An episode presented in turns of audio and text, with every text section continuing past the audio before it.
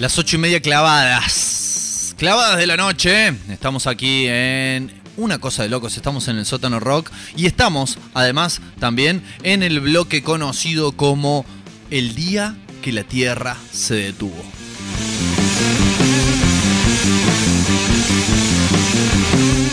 Escuchamos de fondo a los Ya, quienes han sacado hace poquito tiempo nada más su tercer disco que recomendamos ampliamente. No es el que está sonando de fondo, pero no, no les vamos, no les vamos a mentir, es un discazo también. Todos ellos están muy buenos.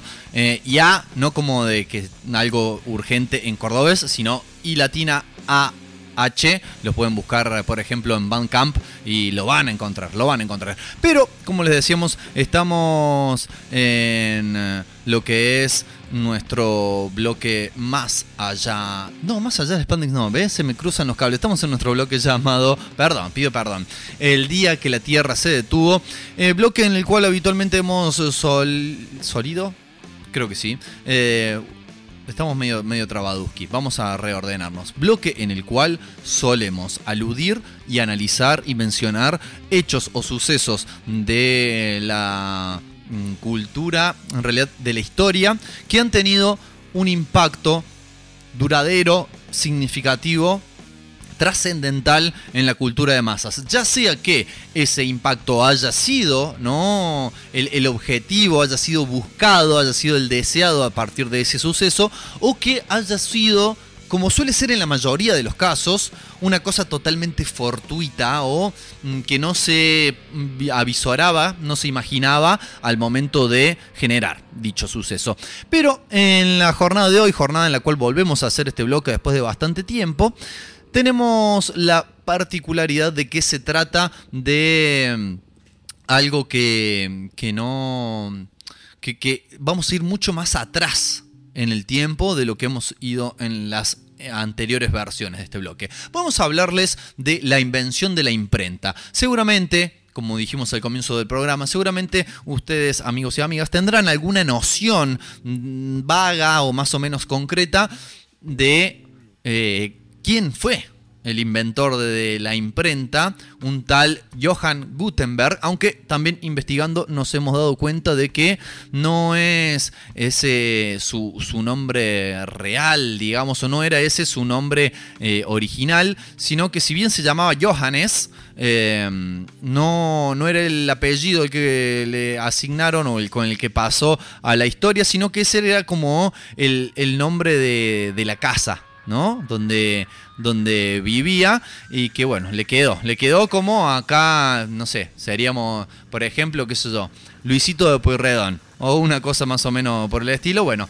allí en Mainz, donde nació, eh, le, chantaron ese nombre. ¿eh? ahí viene el pibe Gutenberg, eh, que bueno, fue un, tuvo varios oficios a lo largo de, su vida. En algún momento se fue de allí, de, de Mainz, este, que fue, como decíamos, su lugar de nacimiento. Ahí tengo el nombre. Johannes Geinfleisch.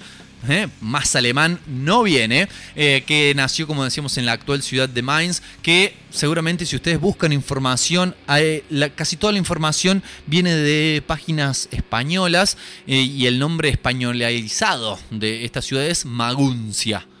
No sabemos por qué tanta diferencia, pero así es. Así como, por ejemplo, los alemanes le dicen München y el resto del mundo le dice Múnich. Bueno, cuestiones al margen. Se fue, nació en mil 398, más o menos. Ustedes sabrán, estamos hablando de la Edad Media, el periodo desde que se inventó la escritura, que donde existen menos referencias históricas, porque se trató de un periodo oscurantista. No oscurantista en que la magia negra y los medios y todo eso, sino oscurantista de que la influencia de la Iglesia Católica por lo menos estamos hablando, vamos a hacer claro, una aclaración correspondiente y necesaria.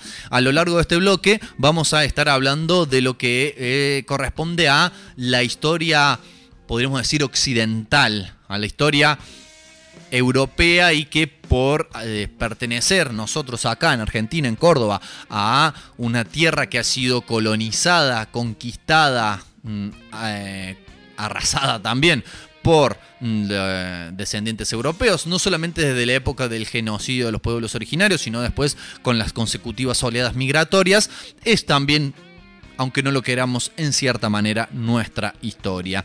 Eh, decíamos entonces que en la Edad Media se caracteriza por la influencia de la iglesia, una iglesia a la cual le interesaba sobremanera para su propia conveniencia, de que la gente no fuera culta, de que la gente no tuviera justamente cultura. ¿eh? De eso nos referimos, que entre otras cosas, no solamente no tuviera acceso a los libros, cuestión que de por sí era técnicamente muy difícil, sino que no supiera leer. En aquel entonces, ¿eh? en la época en la cual nace eh, Gutenberg y también un poco más adelante, alrededor del 1440, la única manera de reproducir libros, lo que se dice libros de una cantidad considerable de páginas, era de forma manuscrita, ¿no? Es decir, copiando lo que había escrito otro en el mismo libro y copiándolo a mano exactamente igual. ¿Y por qué decimos copiándolo y no escribiéndolo de cero? Porque si consideramos que eh, era la Edad Media, la influencia de la Iglesia, la casi totalidad de los libros giraban en torno a la cuestión eclesiástica. Incluso lo que hemos aprendido también en la investigación para, para este bloque es que muchas de las, de las copias eh, eran hechas por monjes que no sabían leer.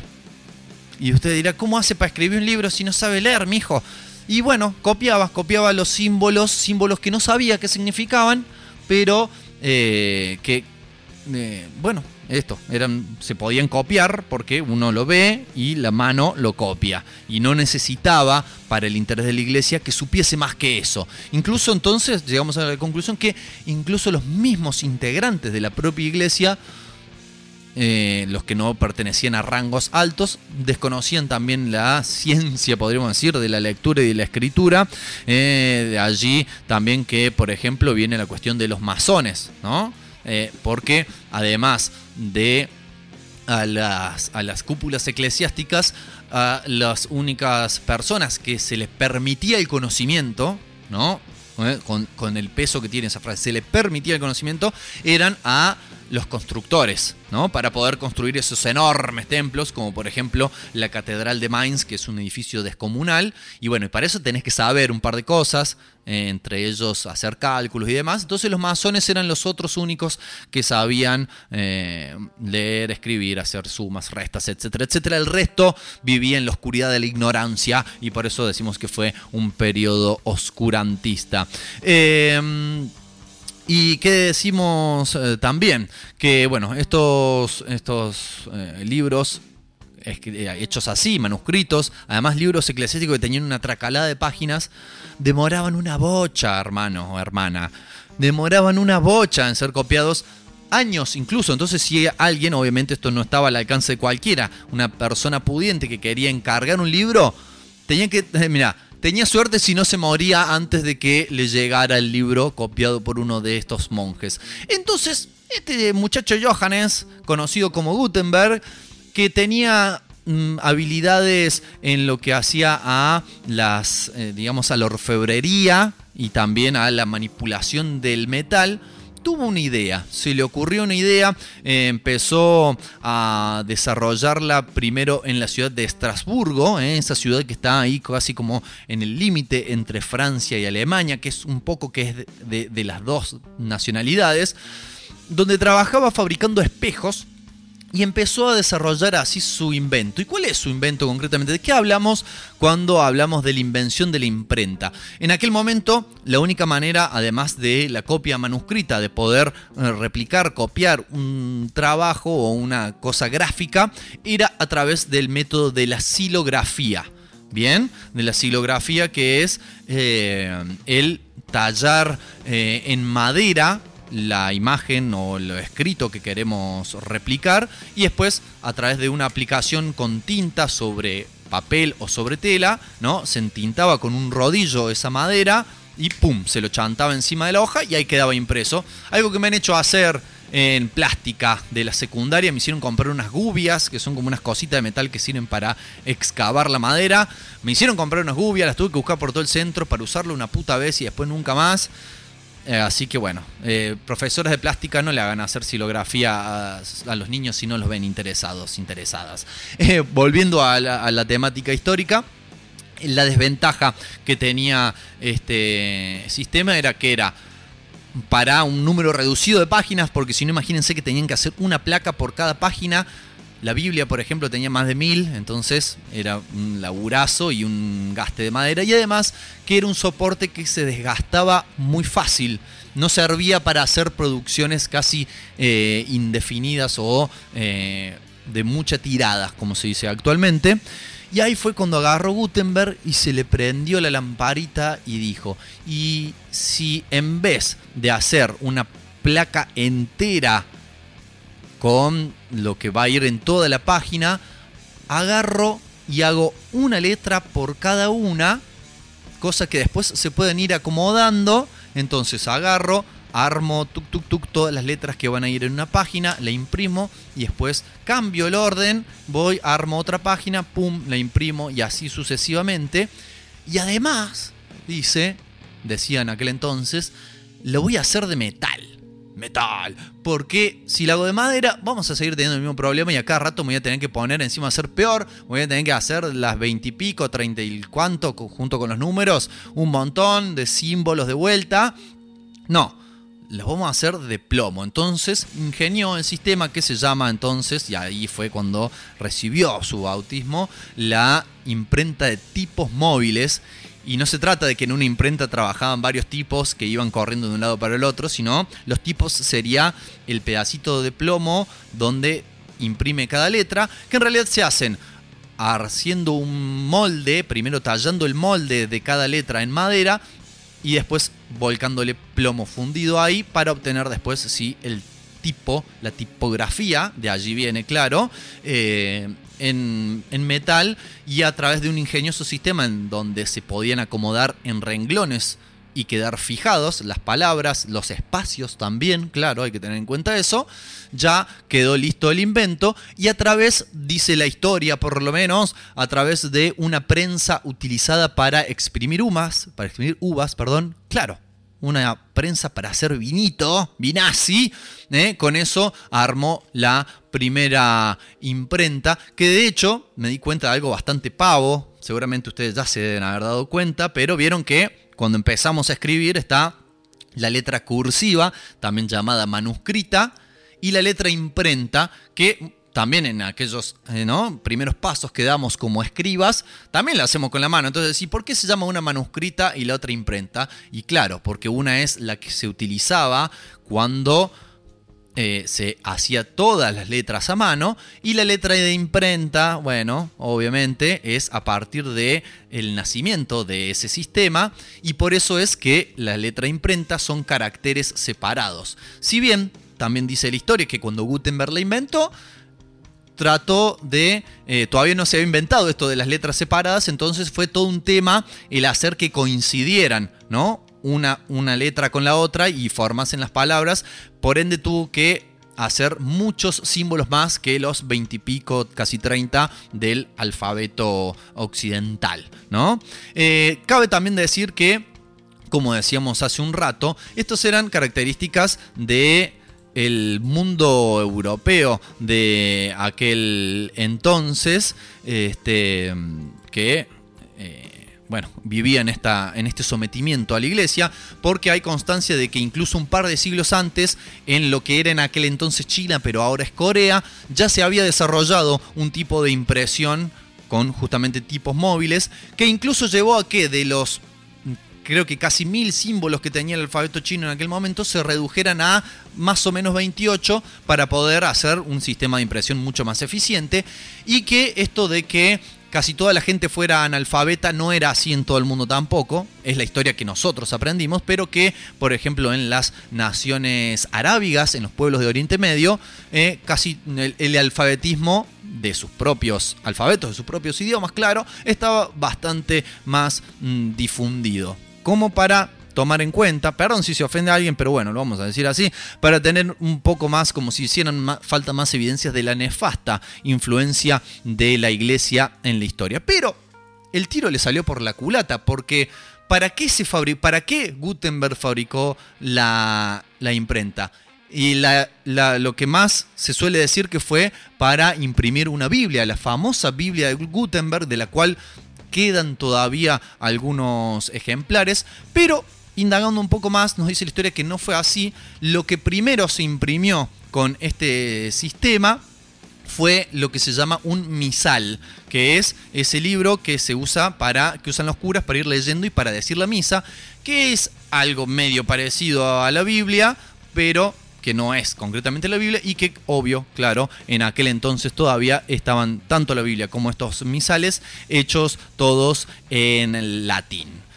Hasta acá entonces con el eh, recorrido de eh, lo que es la, la creación de la imprenta. Hay muchos más datos, si quieren nos pueden buscar, no nos va a alcanzar el tiempo para decir todo, porque queremos también después pasar a decir cuáles fueron las consecuencias de la creación. Ustedes quizás algunas sean más evidentes, otras no tan obvias. Vamos a ir a escuchar un tema que posiblemente sea el más también obvio a la hora de elegir eh, pasar en este bloque, que es los libros de la buena memoria, ¿no? Porque hace mucha referencia a lo que estamos hablando, pero no en su versión original del señor Luis Alberto Spinetta, sino en la versión de nuestro amigo que nos ha visitado hace muy poco acá en los estudios del Sótano Rock, el señor Rafa Rimondino, eh, que ya vamos a estar subiendo a YouTube eh, su, actuación, musical y la charla que tuvimos. Ya pueden escucharla eh, en el Mixcloud de Una Cosa de Locos, próximamente en Spotify también, pero vamos a escuchar su versión de los libros de la buena memoria. No sé si la vamos a dejar completa porque nos quedamos sin programa, pero como para que vayamos escuchando y ya volvemos con las consecuencias de la creación de esto que se llama la imprenta.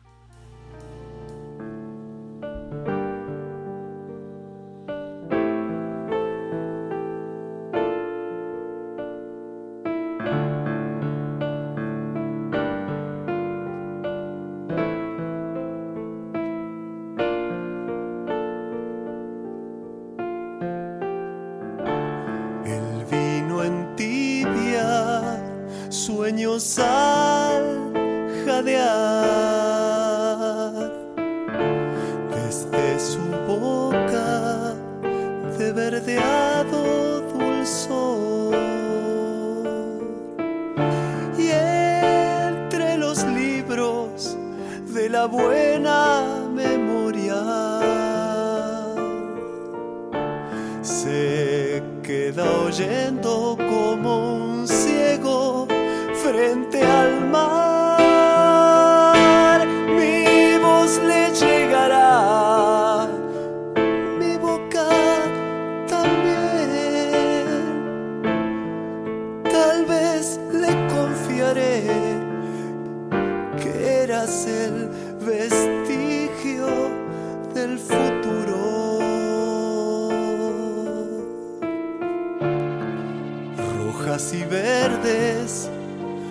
Luces del amor. Prestidigitan bajo un halo de rouge. Qué sombra extraña te ocultó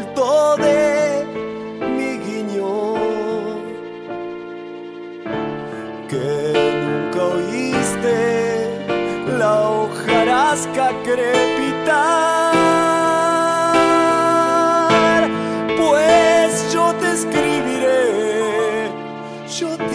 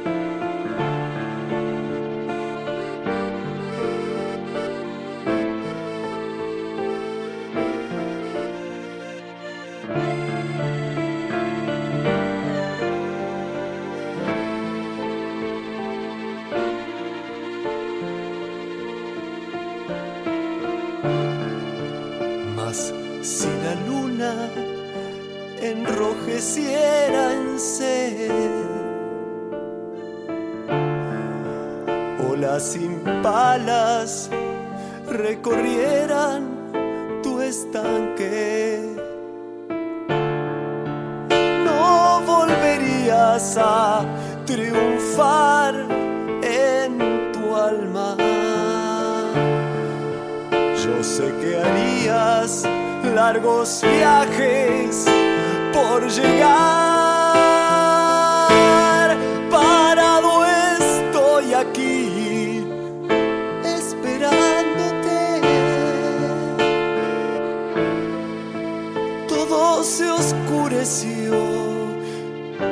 No sé si el mar descansará.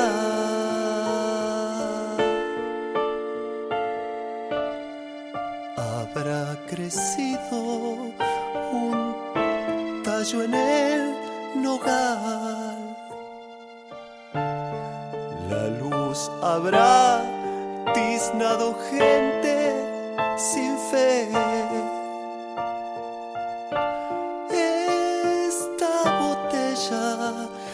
Vaciado también. Que ni los sueños se cobijan del rumor. Licor, no vuelvas ya,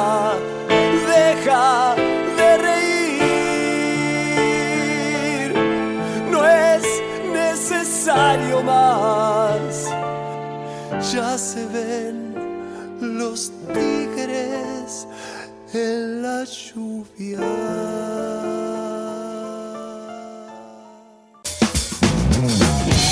Lotus. Cosmética natural, libre de explotación animal. Shampoos sólidos, acondicionadores, bálsamos, desodorantes, cremas y mucho más. Seguinos por Instagram como lotus.cba o visita nuestra tienda online tiendalotus.com.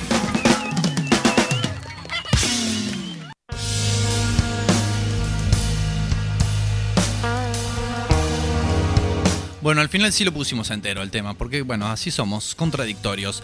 Eh, antes de eh, contarles o un poco esbozar cuáles fueron las consecuencias, también hay una causa fundamental de por qué se produjo la expansión. Porque en un principio, claro, la gente que inventó esto, Gutenberg, y después, bueno, sus socios que medio que se le quedaron con el, le chorificaron el negocio. Eh, eran muy reservados con esto, porque si esto que tenemos es una mina de oro, escuchame, podemos sacar libros a rolete y venderlos igual que caros de que si lo hiciéramos manuscrito. Eh, entonces solamente se había difundido ahí en la ciudad de Mainz. Pero en 1460 y algo, eh, en la ciudad vino un obispo, hay un quilombo, el obispo eh, Adolfo II, Adolfo II de Nassau, generó un hecho medio bélico, así violento, que se llamaba el asalto a Mainz, en el cual dijeron, ah, bueno, yo voy acá, voy a tomar el poder por la fuerza. Y invadió la ciudad y mató a más de 400 personas y las que no le quedarían obedecer se tomaron el palo. Eh, dentro de ellos muchos de los imprenteros que ya habían proliferado en esa ciudad, con lo cual se expandió entonces este oficio. Empezó primero por Alemania, pasaron a Francia, que recordemos estaba muy cerca de la frontera, así llegó Italia, etcétera, etcétera. Y ahí empezó a expandirse en realidad y el fenómeno de hacer libros comenzó a generalizarse. Incluso yo me atrevería a decir, no sé si esto está marcado así en la historia que se conoce, pero eh, se, podríamos decir, podríamos decir que eh, fue el final de la Edad Media, ¿no? El hecho de que a partir de la invención de la imprenta, no automáticamente, obvio, pero el empezar a generar esa bola de nieve, ¿no? Que empezó a hacer que se, que se impriman más libros. El hecho de que se pudieran imprimir más libros hizo de que se empezaran a escribir más libros también, y no solamente lo religioso, y que ah, también el hecho de que se empezaran a escribir más libros hizo que mucha más gente empezara a querer aprender a leer. Porque si lo único que había para leer era la Biblia, deja, un embole, no, no tengo ni ganas. Pero si ya eh, te aparecía un Cervantes, si ya te aparecía un Shakespeare por ahí, Y ya la cosa cambiaba, ya tenía una cosa mucho más interesante, empezó a desarrollarse también las diferentes ramas de la escritura, ¿eh? empezaron a florecer, si bien creemos ya existían desde antes, pero era más que nada la narración, era una cuestión de transmisión mm, preeminentemente oral. Para eso estaban, por ejemplo, los bardos, los juglares, que era lo que iban de ciudad en ciudad, de pueblo en pueblo, contando historias. Y esto empezó a bajarse al papel. Se empezaron a escribir, a imprimir historias viejas y a escribir nuevas historias. Y la gente entonces empezó a aprender a leer. Y con ese empezar a aprender a leer empezó la sed de conocimiento. Y entonces sí, podríamos decir, se dio paso a esa etapa conocida como el renacentismo. Es decir, se despejó el cielo de las oscuras nubes de eh, la influencia de la iglesia, si bien obviamente sabemos que en la actualidad la sigue teniendo, pero no una cuestión a ultranza como lo era en aquel entonces, y permitió que muchas más ramas de la cultura empezaron a florecer. Y un efecto quizás desconocido, inesperado, fue el de la creación del copyright, de los derechos de autor, que si tomamos su vocablo en inglés, el copyright, la traducción literal es el derecho a copia, ¿no? Porque claro, antes como era muy difícil copiar un libro, y de hecho casi no se escribían libros que no fueran de autores, eh, no, no, no, era algo que importara, pero empezar a proliferar la gente que escribía libros y sobre todo las imprentas a este, desarrollarlos y a producirlos masivamente, claro, los autores dijeron, pero che, acá necesito algo que, ¿cómo puede ser que estos imprenteros se llenen de guita y la guita les quede toda a ellos y están imprimiendo una obra que escribí yo? Eh, con lo cual, digamos, en aquel principio, claro, los, los derechos de reproducción estaban asignados a la determinada imprenta que lo, que lo generara. Es así como nace entonces, por una serie de iniciativas, el copyright que en aquel entonces, y creo que casi un poco esto o bastante, más que un poco, se ha tergiversado en la actualidad.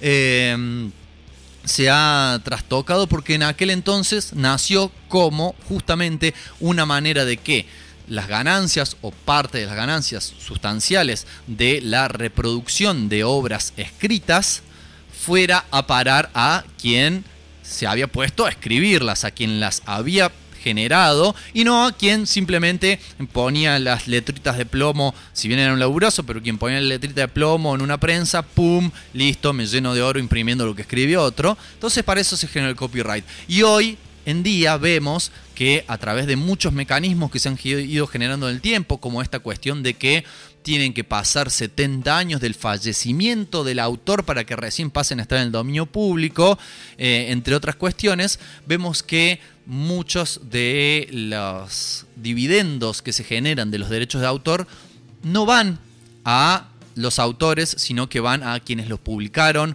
o a sus descendientes, ¿no? Ya lejanos. Eh, por eso es que, por ejemplo, Disney tiene el copyright de un montón de cuestiones. Incluso en este programa hablamos mucho de historieta, de lo que es, por lo menos, el género superheroico. Muy pocos de los creadores, de los autores, de los personajes más conocidos tienen los derechos y han percibido los derechos por la enorme cantidad de guita que generaron. Incluso, bueno, hay toda una historia de los creadores de Superman vivieron en superhéroe más conocidos, ¿no? Lejos, vivieron en la pobreza mucho tiempo hasta que Neil Adams, un dibujante, dijo, che, no puede ser que estos dos locos crearon el personaje del que comemos todos, porque no solamente el más conocido, sino que dio inicio a la era superheroica, y estos locos viven en la miseria y los, los popes de las editoriales que no hacen ningún laburo creativo sean los que se quedan con toda la billulla. Entonces ahí eh, bregaron por el reconocimiento de los derechos para los autores. Eh, algo que pueden escuchar si quieren ir ahí al Mixcloud o también ya disponible en Spotify. Si buscan el bloque El día que la Tierra se detuvo de Image Comics, exploramos mucho más en profundidad esta cuestión.